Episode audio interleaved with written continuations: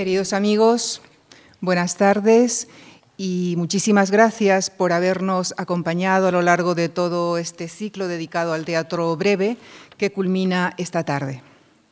La sesión de esta, de esta tarde está dedicada a Francisco Nieva. La conferencia y la selección de los textos que serán leídos eh, son, estuvieron a cargo y estarán a cargo del coordinador de este ciclo, el ensayista y catedrático de literatura española de la Universidad Complutense de Madrid, Javier Huerta Calvo. La dirección teatral de las lecturas dramatizadas estará a cargo de Juanjo Granda, director teatral, fue también profesor titular de la Real Escuela Superior de Arte Dramático y director de la misma durante varios años. Ha dirigido numerosos montajes teatrales, entre ellos numerosas obras de Francisco Nieva. El reparto que dirigirá está compuesto por los actores Manuel de Blas, Beatriz Bergamín y Juanma Navas, actores de reconocida trayectoria tanto en el teatro como en el cine y en la televisión.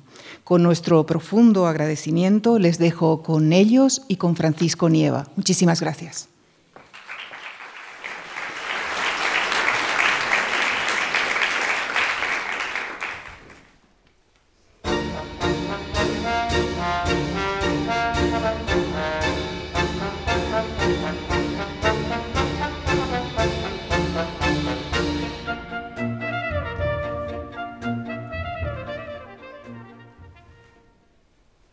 El teatro es vida alucinada e intensa.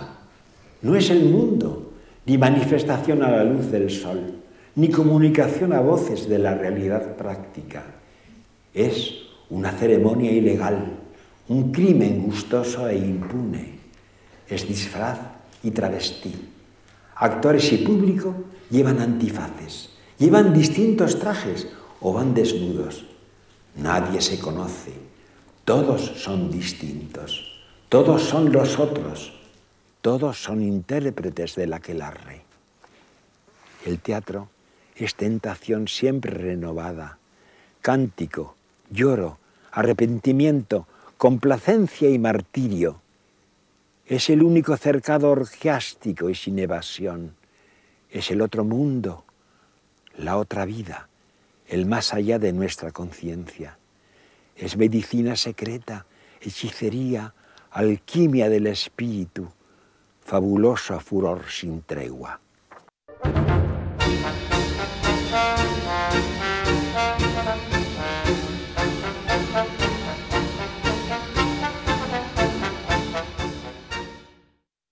Buenas tardes, señoras y señores. Llegamos con esta cuarta jornada al fin del ciclo dedicado al gran mundo del teatro breve. Y lo hacemos con uno de los autores más grandes de nuestra época contemporánea. Junto con Valle Inclán, Lorca, Buero Vallejo, Nieva forma ese cuarteto mágico de nuestro teatro. Los cuatro muy distintos entre sí, aun cuando si hubiera que buscar alguna afinidad entre los cuatro, yo diría que Nieva está más cerca de Valle Inclán que de los otros dos autores. Nieva es un autor formado en la vanguardia, neovanguardia de los años 50 y 60. Para entender su teatro hay que tener en cuenta también sus orígenes, orígenes que se remontan a su vinculación en el movimiento postista, el postismo, ese movimiento no demasiado bien conocido, eh, del que formaron parte el pintor Eduardo Chicharro, los poetas Carlos Edmundo de Ori, Gloria Fuertes y también, en cierta manera, se sintió vinculado a este movimiento Fernando Arrabal. Esta formación neovanguardista dentro de un ámbito como el español de la época, donde dominaba preferentemente el realismo, y dentro del realismo el realismo social, choca con la estética que va a aplicar Nieva a su teatro. Sobre todo porque mm, para quitarse el pelo de la dehesa, Nieva viaja a Francia, viaja a Francia y luego a Italia, y allí, en estos países, va a establecer un contacto muy directo con los grandes dramaturgos que en ese momento estaban haciendo el teatro más avanzado. Entre otros, los que por entonces iniciaban el teatro del absurdo, Ionesco, Adamov, Beckett. También ese teatro de la ceremonia. Ahora acabamos de escuchar al maestro Nieva hablándonos del teatro como una ceremonia ilegal. Y ahí tienen ustedes que poner naturalmente la gran influencia que tiene Arto y la gran influencia también de Jean Genet, el dramaturgo maldito. Años de Francia, de Italia, que le sirven para mm, adquirir una formación absolutamente cosmopolita. Pero no por ello Nieva va a olvidar la tradición, que ahí me parece que está la clave del éxito que tuvo Nieva a partir del año 1976 en la escena española. Es la fórmula que une la tradición y la vanguardia. Con solo la vanguardia no creo que Nieva hubiera dejado de ser un dramaturgo de manual. Sin embargo, él cultiva la vanguardia de un modo, perdón, cultiva la tradición. De un modo preferente lo hace precisamente con autores que hemos repasado en este ciclo del gran mundo del teatro breve, empezando por eh, Cervantes, también con Lorca. Escribió por esos años, por los años 50, un artículo extraordinario sobre la puesta en escena de los entremeses de Cervantes por Federico García Lorca en La Barraca. También escribe otro artículo, impensable en principio para un autor dedicado al teatro de vanguardia, sobre Carlos Arniches, de cuyo teatro destaca las virtudes plásticas, puesta en escena, virtudes plásticas, porque hay que entender que Nieva en ese momento se va a ganar la vida cuando viene a España en los años 60 como escenógrafo, escenógrafo y no autor teatral. Algunos de los trabajos que hizo con José Luis Alonso en esa etapa dorada que fueron los años 60 en el Teatro María Guerrero, alguno de ustedes yo creo, que lo recordarán, allí hizo las escenografías de piezas como El Rey se muere de Ionesco, el Macbeth también de Ionesco, o luego en el teatro español con El zapato de raso de Paul Claudel o El Marat Sade de Peter Weiss. Dicen que cuando Weiss vio el montaje del Marat Sade, aquella representación que eh, protagonizó Adolfo Marsillac y José María Prada, dijo, esto parece un Goya, un David. Hasta ese asombro eh, tuvo al ver esta escenografía. Vamos a empezar a ver un cuadro de una de las, la obra con la que Nieva se bautiza como dramaturgo, que es La carroza de plomo candente. Ahí está su primera obra junto con el combate de Ópalos y Tasia, estrenadas en el Teatro Fígaro, bajo la dirección de un grande de nuestra dirección escénica contemporánea, José Luis Alonso. Aquel teatro, como les digo, se separaba tanto del neorrealismo en boga, piensen ustedes en el teatro de don Antonio Buero, por ejemplo, como del neovanguardismo, que era el teatro underground, el teatro de esos autores que habían sido censurados durante la época franquista y no habían podido estrenar. El estreno de esta obra en 1976 creo que tuvo para el teatro un efecto verdaderamente catártico. Es, lo comparo con la publicación en ese mismo año de la, verdad sobre el caso Savolta de Eduardo Mendoza para lo que ocurrió en la narrativa. Hay que pensar que en los años finales, en el tardo franquismo, hay una verdadera eh, experimentación con las formas que sobre todo destacaron en la puesta en escena de grandes piezas, como por ejemplo La yerma de Víctor García o Divinas Palabras y otros textos similares, pero también en la novela. Piensen que estamos con la saga Fuga de JB de Torrente Ballester, 1972, con el casi ilegible Oficio de Tinieblas de Camilo José Cela, 1973, con Ágata, Ojo de Gato de José Manuel Caballero Bonal, del año 74, o de una novela poco, poquísimo leída, que es Escuela de Mandarines de Miguel Espinosa de 1974. Es también la época en la que en poesía arrancan los poetas novísimos, que no tienen nada que ver con los poetas del realismo social. También introducen un elemento eh, de vanguardia muy claro. Eh, Nieva, eh, a su manera también va a ser un poeta de la escena veneciano, como se les conocía a los poetas novísimos. Y, como les digo, se bautiza como autor con esta carroza de plomo candente, que es obra situada en el siglo XVIII.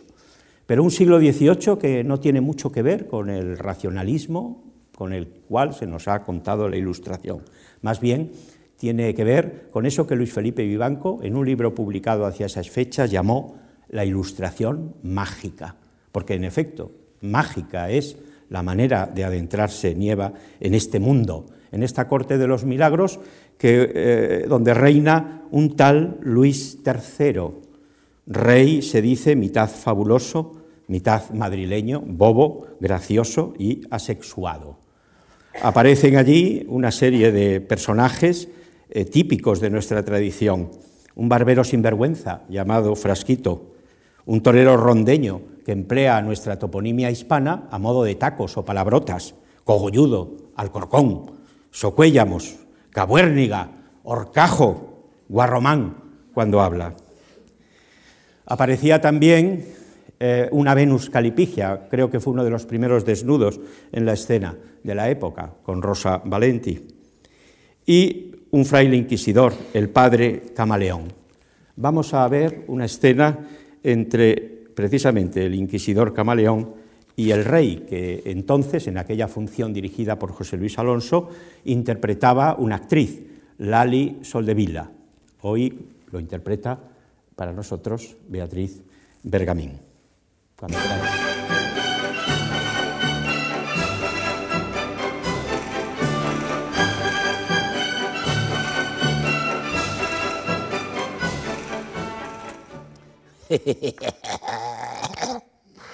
Sois huérfano, señor, huérfano de cuerpo entero. Sois rey. Lo que nos vamos a divertir en el entierro. No te divertirás nada, porque te meteré en un desierto sin fronteras. Habrás visto. ¿Cómo sabes que el rey ha muerto? Eh, eso está claro. ¿Y el calendario? ¿Otra vez el calendario? ¿Y por qué no he tenido yo conocimiento de esos augurios? Porque los calendarios solo vuelven la hoja del día que anuncia la mala nueva. ¿Y quién se entera? Quienes lo leen. Pero eso es ahora lo de menos, Majestad. Hay que tomar disposiciones antes de que lo sepa todo el mundo. ¿Qué disposiciones? Disposiciones de mano fuerte. El pueblo está descontento, desesperado, quiere ver por encima del horizonte. Madrid ya no puede más, revienta por todas partes, se hunde o se levanta en promontorios sospechosos. Ayer mismo se ha abierto una brecha volcánica en pleno barrio de Lavapiés. En parte creo que la falta de bríos de su majestad y el inocente vicio de saltar a la comba nos pueden hacer la Pascua. Secesión tenemos y guerras carlistas en perspectiva. ¿Qué guerras son esas? La que os puede hacer vuestro primo don Antonio, el que tiene hijos a diestro y siniestro, un verdadero garañón. Entonces serán guerras antoninas. No, no, carlistas. Todo Carlos bautizado va a la guerra sin remedio. Chico que nace en las provincias descontentas, le echan el nombre de Carlos y lo declaran beligerante. Es un truco. Eso no es serio. Los Carlos no abundan tanto. Se les pudiera mandar una partida de Pepes. Todos los españoles son Carlos por dentro, señor. Unos buenos desalmados. Pues estamos perdidos. Se armará pronto la gorda y nos darán para el pelo. Pero hay un truco que no falla contra esas maquinaciones del diablo. ¿Qué truco es ese? Dios, y siempre Dios si Su Majestad fortifica la Inquisición y se pone de parte de Dios, Dios se pondrá de parte de Su Majestad. No hay mejor alianza. Dios es potente. Es Padre de tronos y truenos.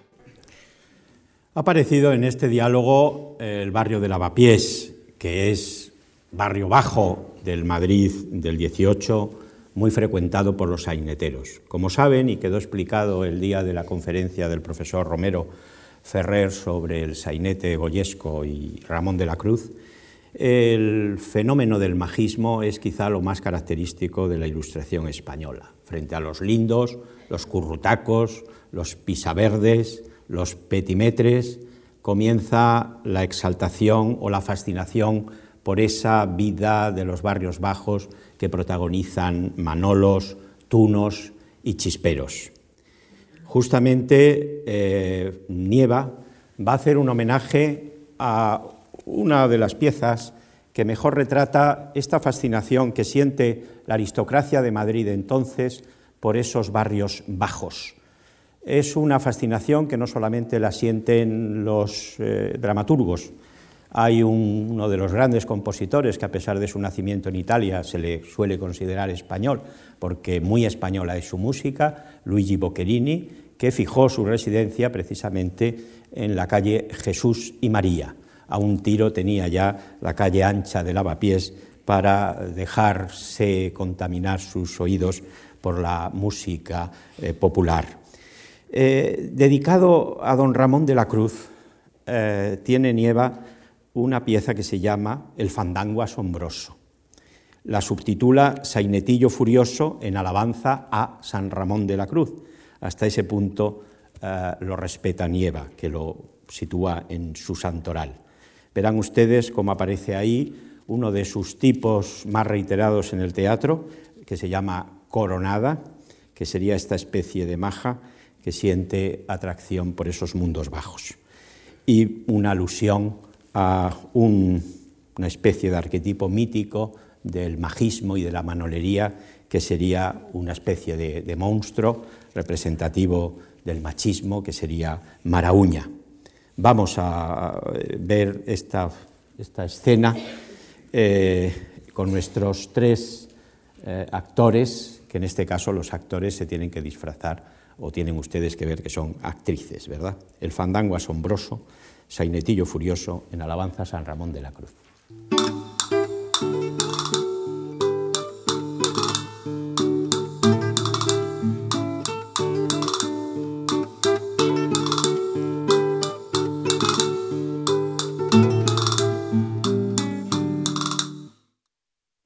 Las vecinas cierran las ventanas y llega Marauña embozado, en forma de paquete, con la tajada de un enorme sombrero en la cabeza. Marauña ni habla ni canta, solo emite unos incomparables rugidos, torvos y sofocados, cosa que sienta muy bien a un majo de su estampa. Crece su brazo hasta alcanzar la ventana de coronada, donde se encuentra ella envuelta en un chal atrapado al salir de la cama.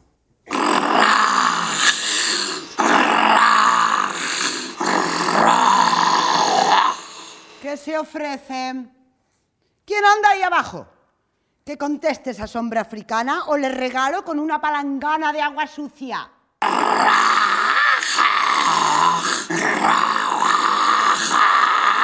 Uy, qué galante está la noche. ¿Quién eres tú, hermano negro? De las vecinas se abren de golpe y aquellas se muestran radiantes, muy vestidas y con mantillas. Despáchate, coronada, y no le hagas esperar, que no viene a tragarte. ¿Y qué debo hacer, vecina? Si no sé por qué se ha puesto a morderme el aire y arañar la puerta. ¡Uy, no sabes descifrar esos bramidos! Poco sabes de hombres. Pues yo lo he entendido todo. es un lenguaje que se aprende los días de sol debajo de la puerta de Alcalá. No echas de ver que es uno de aquellos cuatro hermanitos que sobrenombran los marauñas. Un fandango por todo lo alto organizas en su casa y viene a llevarte invitada, como a su elegida que eres. Anda y dale tu conformidad. No pienses en volverte a la cama. Tampoco a nosotras nos niegues tu confianza y haznos pasar contigo. Ya verás cómo te lo pagamos. Ay, suerte tienes que un hombre como ese te solicite con esas espaldas que se cargarían un monte, con esos ojos de rabia verde y ese modo de escupir torcido que a todas les trae locas en el barrio. ¿Pero cuál de ellos es? Si los cuatro me rondan cuando salgo a la calle.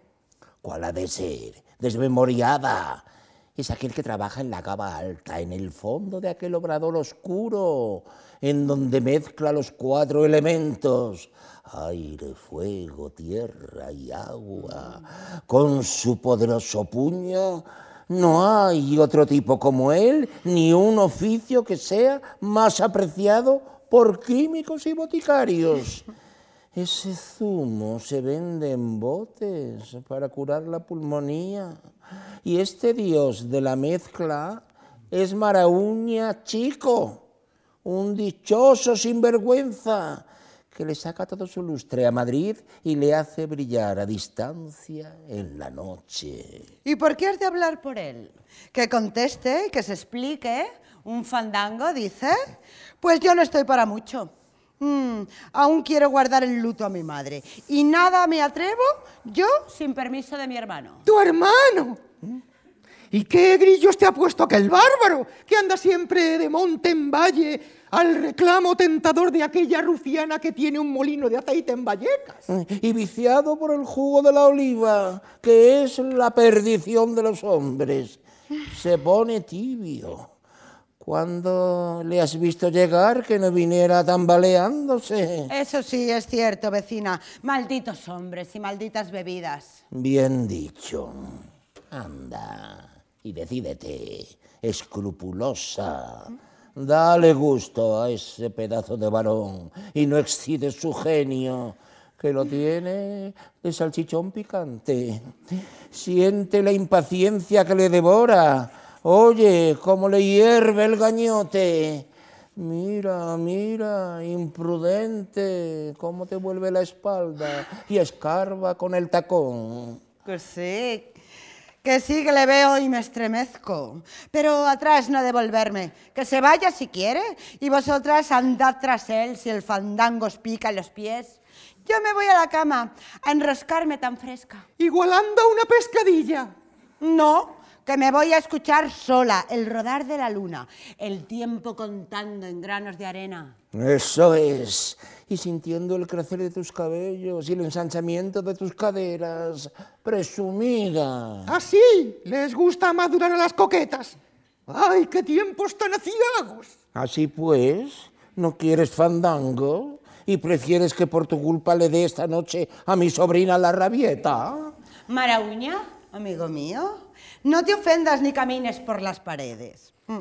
Sabes que te doy las gracias por el convite, pero sola me voy a mis sábanas. Ay, mírale cómo sube y la baba de reconcomio que va dejando.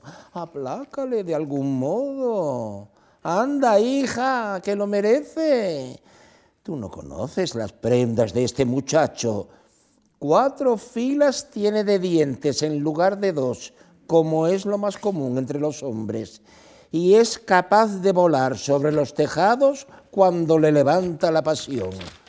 Tú no sabes cuál es la casta y el arranque de estos marauñas. Son una tropa dispuesta a todo, capaces, si tuvieran ese capricho, de vendimiar por fuerza en el mes de marzo. ¡Fuera! ¡Fuera de aquí, negro! ¡Fuera! ¡Fuera! Ay, sí, pero no es capaz de marcharse cortésmente cuando me encuentro tan desganada y sin alegría. Valiente noche me está procurando. Ay, ¿has visto ese fogonazo que le sale por la boca? Ay, si lo excitas un poco más, aquí reventamos todas. Pues por mí que arda Troya y Babilonia se desmorone. Escucha, Marauña, es tan cierto que ya me cansas con tu insistencia como que me voy a la cama sobre lo dicho. Buenas ganas de darle de lado a un hombre tan viril y tan inflamativo. Anda, niña, quítate las horquillas y pélate las últimas ilusiones de ingresar en el fandango. ¡Ay, qué tiempos tan aciagos! ¡Maldita sea mi suerte! ¡Que muera la monarquía! Llegue ya una ola de desorden que me vengue de la injusticia de no haber hallado un novio alto, alto y ancho y ancho. Y de no encontrar yo un viudo como aquel que tú decías, negro, negro, de tres cuerpos lo menos, y con tiradores de plata. ¡Adiós, noche de esperanzas! Y tú, Marauña, vete a explotar a otra parte. Ocupa bien tu despecho desempedrando la calle del barquillo, Por, ejemplo. O corriendo un poco hacia las izquierdas del campo del moro. Con noticias de ese porte, nos darías gusto mañana.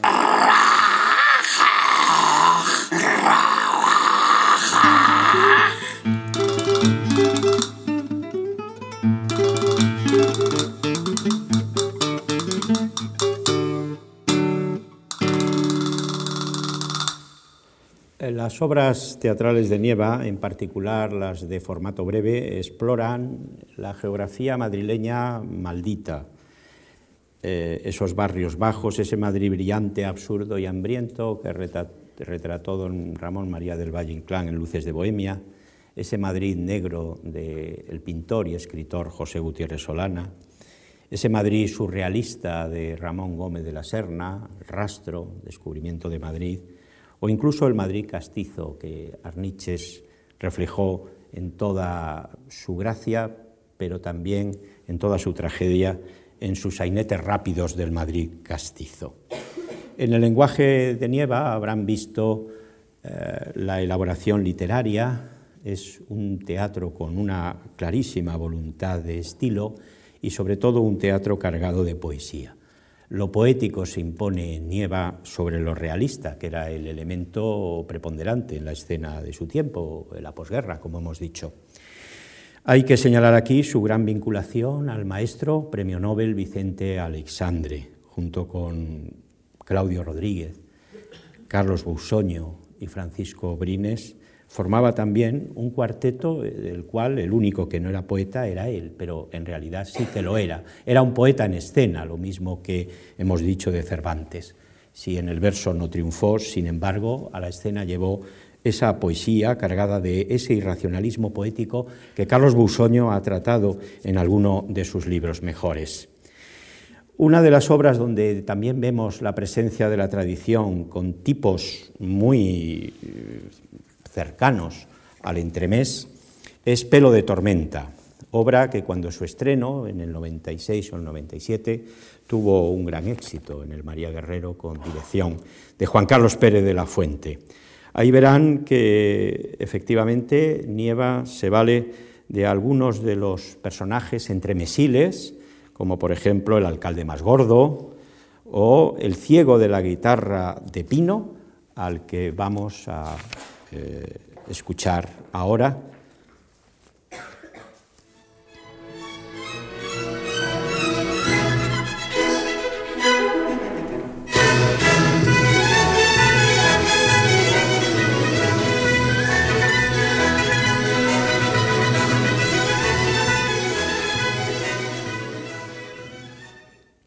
La escena en Madrid, calles que terminan en caminos y caminos que se dispersan en el desierto. A un lado el convento de las Sublimitas, a otro lado el palacio de la Duquesa. En el centro un pozo en el que ha nacido la bestia lujuriosa llamada el Mal Rodrigo, de las lamas y la cochambre acumuladas en su fondo. Es un día desastroso y sin hora, ni claro ni oscuro. Vemos al ciego Cicerone con una capa rastrera y una guitarra basta de pino con las cuerdas de tripa gorda. Público respetable, que viene a ver y oír esta festosa reópera, género intemporal, difícil y caro. Haz lo posible por acostumbrarte a estos prodigios y aceptarlos como verdaderos de un pasado desconocido que llevas dentro.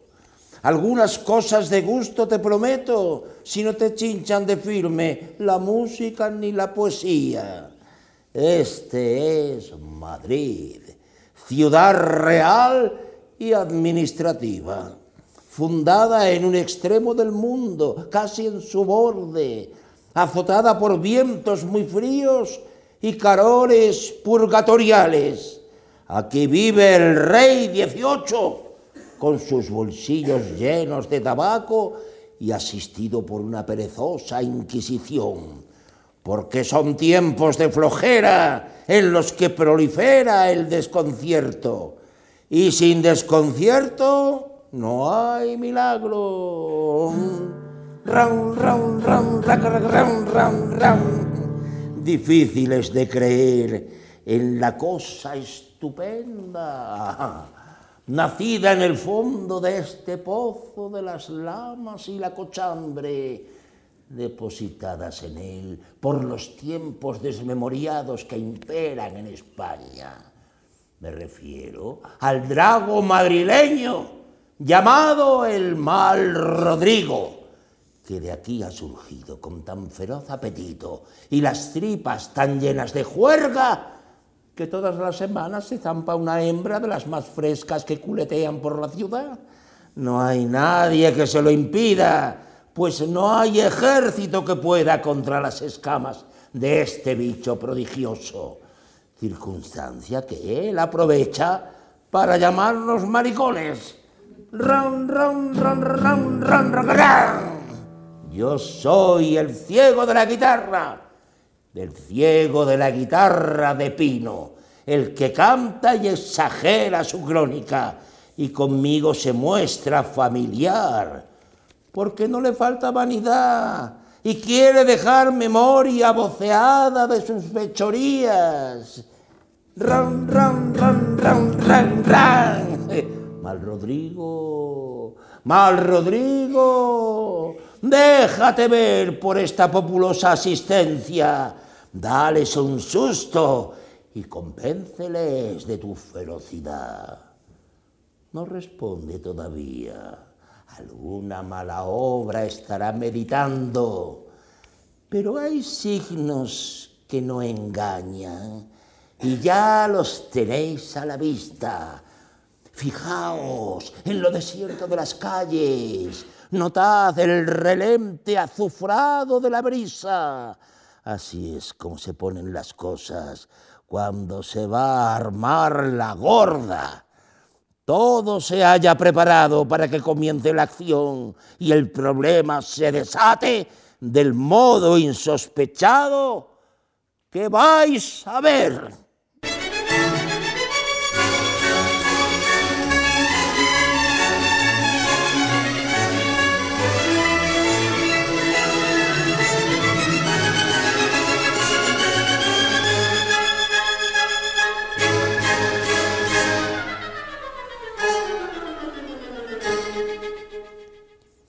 El Marauña, el Mal Rodrigo son arquetipos mágicos de este hombre viril, de este macho, que es característico también de esa tradición del teatro breve. Recuerden ustedes el escarramán que aparecía en el entremés del rufián viudo de Cervantes.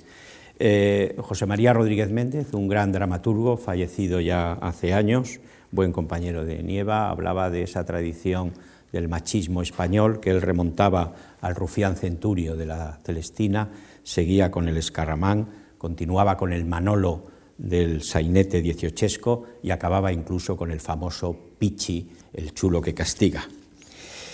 El siguiente personaje que aparece en este pelo de tormenta es el sacristán, eh, personaje característico del entremés, que aparecía, como saben y lo vieron, en la guarda cuidadosa de Cervantes. Pero este es un sacristán también surrealista, es el sacristán raboso. En un valle caliente hay un convento Y en el convento hay tres tejas rotas, una escalera de clavos, una torta mojada en vino y hay un convento. Y en el convento hay un pesebre de laurel, una tormenta de cobre, una palomita sentada y hay un convento. ¡Eh! ¡Mal Rodrigo! Págame la confidencia con uno de aquellos regalos por los que sabes que me pirro. ¿Escuchas? La duquesa en su celda se hunde las uñas en las caderas. La tienen prisionera, Paniagua. Dos centinelas hay a su puerta que lloran como las conchas de una fuente. De allí no la dejan salir y la pobre ha de mear gota a gota esperando para destilar la segunda que la primera gota se evapore. Formas tiene, no hay engaño, de una gran señora de medio cuerpo. Ay, ya veo que me has oído. Anda, salado, a ver qué me regalas. ¿Sabes que por ciertas frivolidades puedo poner mi rabo al cobro? Detrás de la valla se expande una nube de humo. Desde la valla cae una comobata bordada al modo de Manila un abanico y un puro encendido. El raboso se pone la bata, toma el puro y se abanica. Gracias, rumboso. ¿Cómo se aplican estas galas? Nunca he visto un bordado tan fino, todo el hecho de pecado a realce. ¡Ay, un abanico! Y bien perfumado de viento marítimo. Y un puro para darle vigor al afrodisíaco. Chulafón. ¿Cómo me entiendes?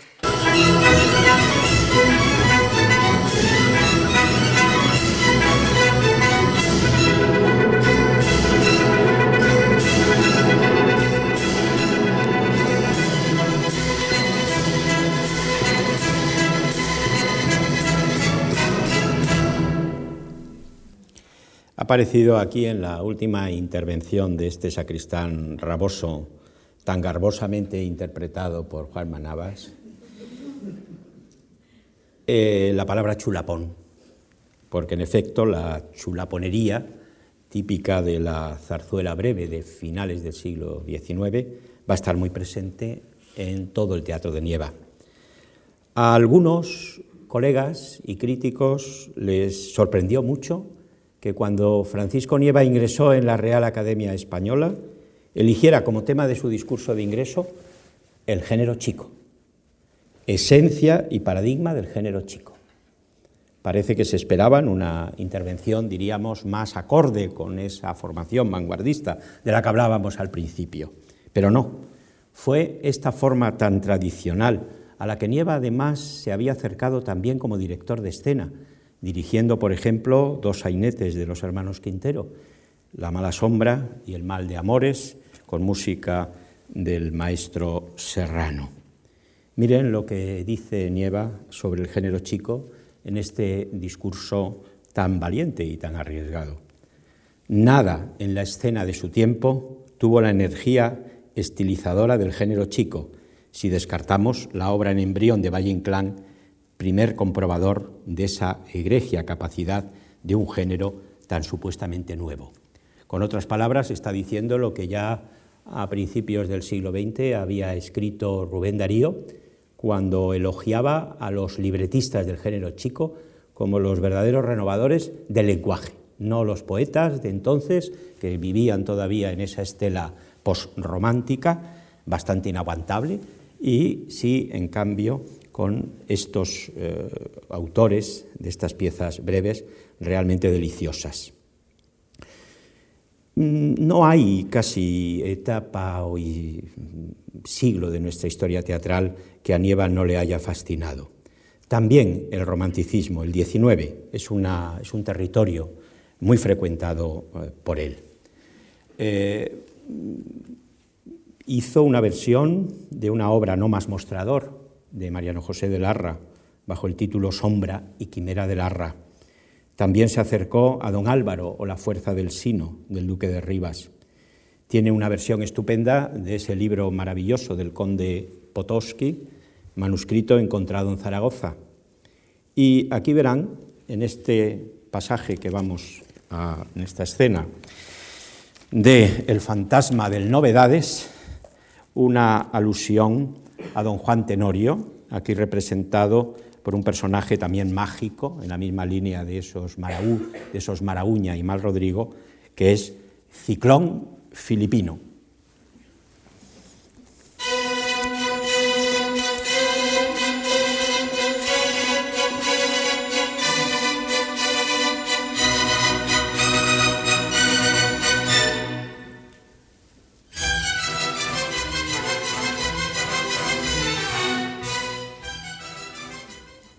Se abre de repente un arcón y como de una trampilla de teatro surge Ciclón Filipino con el mismo traje endemoniado y rojo de don Juan. Dios mío, ay, estoy soñando. Es él que sale del arcón y es don Juan Tenorio y es un pimiento. No te alteres mucho, Tirita, pero vengo a darte una desilusión. Va, es, que estoy probando la voz por, por si me había quedado muda. Usted puede darme un susto, pero nunca una desilusión. Me siento violada, digo violenta. Ay, es que, es que no sé lo que me digo. Bueno, bueno, sí, mm, pero, ay, mm, porque, por, ¿por qué se me aparece usted así, vestido así, con tanto protocolo de carnaval? Es que estoy soñando. Entre una cosa y otra. Todo es como un sueño fugaz en este mundo. De algo tenía que vestirme para presentarme ante ti, porque mis ropas de trabajo estaban manchadas y rotas por unas heridas que me hice con ese azacaneo de tener que burlar a esos hurones de la policía. Lo encontré allá arriba. Pero he venido a toda prisa para decirte que ya no voy a tener la menor necesidad de ocultarme en el sotabanco. Ay, no. Pues no, no se habrá puesto ese traje para salir y pasar desapercibido. Conozco bien ese atavío.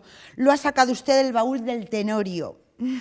Y ya lo han llevado muchos Carlos, desde que hubo un primer Ricardo. Perdón, ya lo han llevado muchos calvos, que me, he confundido del apellido, desde que hubo el primer Ricardo. Ahora, pero, ¿por qué se lo ha puesto? Ha sido un capricho. Sucio y manchado como iba, me ha parecido más atractivo disfrazarme con la imaginación. ¿Me puedo sentar? He pensado que este traje de fiesta aligeraría mis palabras, puesto que vengo a darte esa desilusión. Pues mire, yo pensaba que también iba a darle una desilusión encontrándome usted con estos pelos y de- desnuda de un buen traje. Ay. Bueno, Pero si estás muy bien. Lo mío, lo mío es un poco más grave. Es que voy a morir. Eh, sí, chiquilla, no te pongas así. Hay que aceptar las cosas con más tranquilidad. Por este reloj creo que tenemos tiempo para conversar. Tus amos no volverán hasta muy pasadas las doce. La calle está aparentemente tranquila. ¿a dónde vas con esas? Esto es la portería de un teatro. ¿Y, y dónde se ha dejado usted a Madama Pimentón? Eh, se ha ido, vendrá después. Pero nadie más hasta que vuelva ella puede llegar, lo tengo calculado. Ay, es una, tontuna que llores, porque tú sabes muy bien que tengo algo de irreal. ¿Estás de acuerdo? Imagina que soy un sueño. ¿Te extraña mucho la muerte de un sueño? A los pobres no nos debe de extrañar nada y la muerte de un sueño menos que nada. Estamos acostumbradísimos. Yo también estoy acostumbrada. ¿Qué se va a figurar? Pero si los sueños no se realizan nunca, no voy a poder acostumbrarme. Y ahora dice usted que se muere. ¿Le duele algo? Va- vaya un plan. Tienes que aceptarlo. Y no hay más tela que la de este color. Yo voy a morir y punto. Lo más importante para mí era venir a demostrarte mi agradecimiento por lo que estabas dispuesta a hacer. Uy, pero si yo, yo no estaba dispuesta a hacer nada, no sabía qué hacer. En absoluto, tú no me engañas.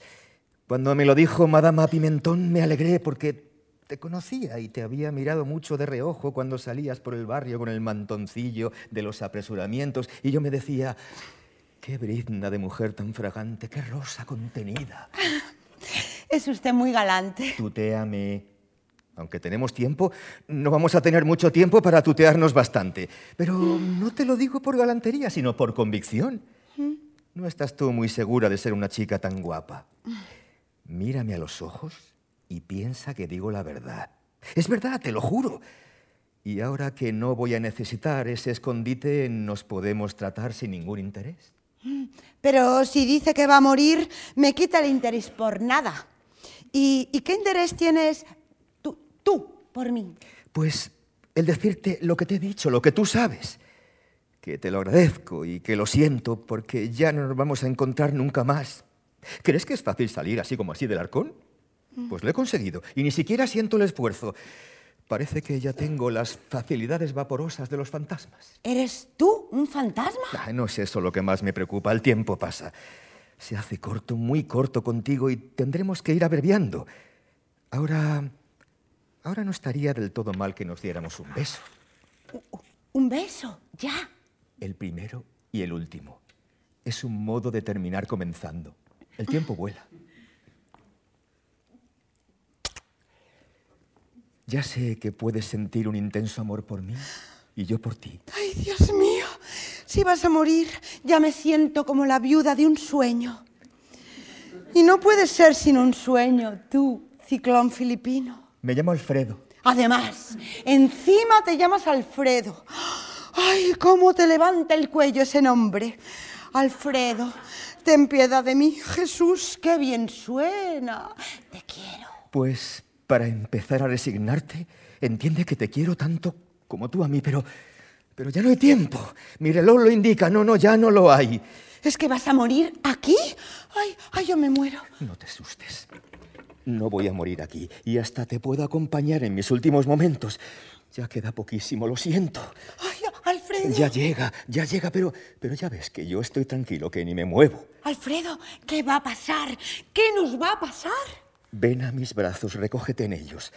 Te anunciaré lo que va a ocurrir para que no te coja de sorpresa. Verás, ahora se van a escuchar extraños ruidos en la escalera. Ahora se verá bajar a un hombre a trompicones y grandes zancadas. Ese soy yo. ¡Allá va! ¡Sí eres tú! Ahora, ahora cinco o seis personas que le siguen en tropel. Y ahora, ¿Qué va a pasar? ¿Qué, qué va a pasar ahora? Ahora- Dímelo ya, por favor. ahora se van a escuchar dos tiros. Escúchalos. Y ahora uno más. Y ahora a mucha gente que grita y comenta. ¡Ay, ¿y ahora qué? Y ahora se aparece Madama Pimentón. Démonos el último beso, Tirita, y adiós. Ya sabes que para siempre adiós. Yo me voy por donde he venido, me voy por el arcón. Alfredo, no me dejes. No seas mañosa, chiquilla. Resígnate, no tienes más remedio. Piensa que ya he muerto pensando en ti. Ya ves qué cosas, solo en ti. Ciclón le envía un beso desde el arcón y se hunde en él cerrándose con estrépito. Tirita cae de rodillas y se tapa los ojos. Luego abre el arcón y se espanta de no encontrar a nadie dentro.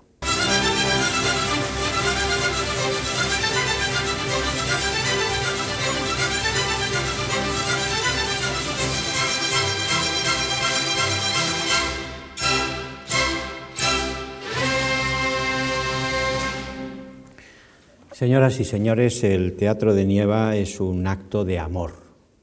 Amor al teatro en general, como el lugar donde mejor y más refulge la palabra. Digo esto sobre todo en una época en la que a nuestra lengua se la maltrata, con denuedo en casi todos los medios. Y es en el teatro donde la palabra sigue brillando gracias a los actores que le dan vida, que le dan cuerpo. Es también el Teatro de Nieva un acto de amor a la historia del teatro español. Y es, dentro de ese teatro español, un acto de amor a las formas del teatro breve, a este gran mundo del teatro breve que hemos ido presentando en estas jornadas. Es un homenaje a Cervantes, a sus entremeses, con esa visión alegre, festiva y transgresora. Por cierto, hay que anotar que Nieva fue uno de los descubridores del Cervantes no entremesista, sino el Cervantes autor de comedias, que había sido poco valorado, tanto por la crítica como por las gentes del teatro. Fue memorable su puesta en escena de Los Baños de Argel en la temporada 1979-80 en el Centro Dramático Nacional con una recordada Emma Penella al frente de aquel reparto. Alcaldes, sacristanes, ciegos, barberos forman parte de ese mundo de nieva que, como les digo, tan deudor es del entremés cervantino. En segundo lugar, aparece don Ramón de la Cruz, San Ramón de la Cruz para Nieva, y la mirada desde abajo, la mirada de lo popular a lo que Nieva da siempre una elegancia aristocrática con su lenguaje, abates, majas, manolos, toreros. También, por supuesto, a Valle Inclán, al género chico, al esperpento, tan deudor de lo que fueron estas formas, la revista, la zarzuela, etc. Y también es un homenaje a Lorca, a Lorca y una de las formas utilizadas por Lorca que pudieron ver el pasado día, que es la forma de los títeres. Me gustaría agradecer, para terminar este ciclo, a la Fundación Marc, en la persona de doña Lucía Franco, las facilidades eh, para eh, este ciclo, todas las facilidades que nos ha dado, tanto a las diversas compañías que han pasado por aquí como a mí mismo, y en particular quisiera también tener un recuerdo para el personal técnico.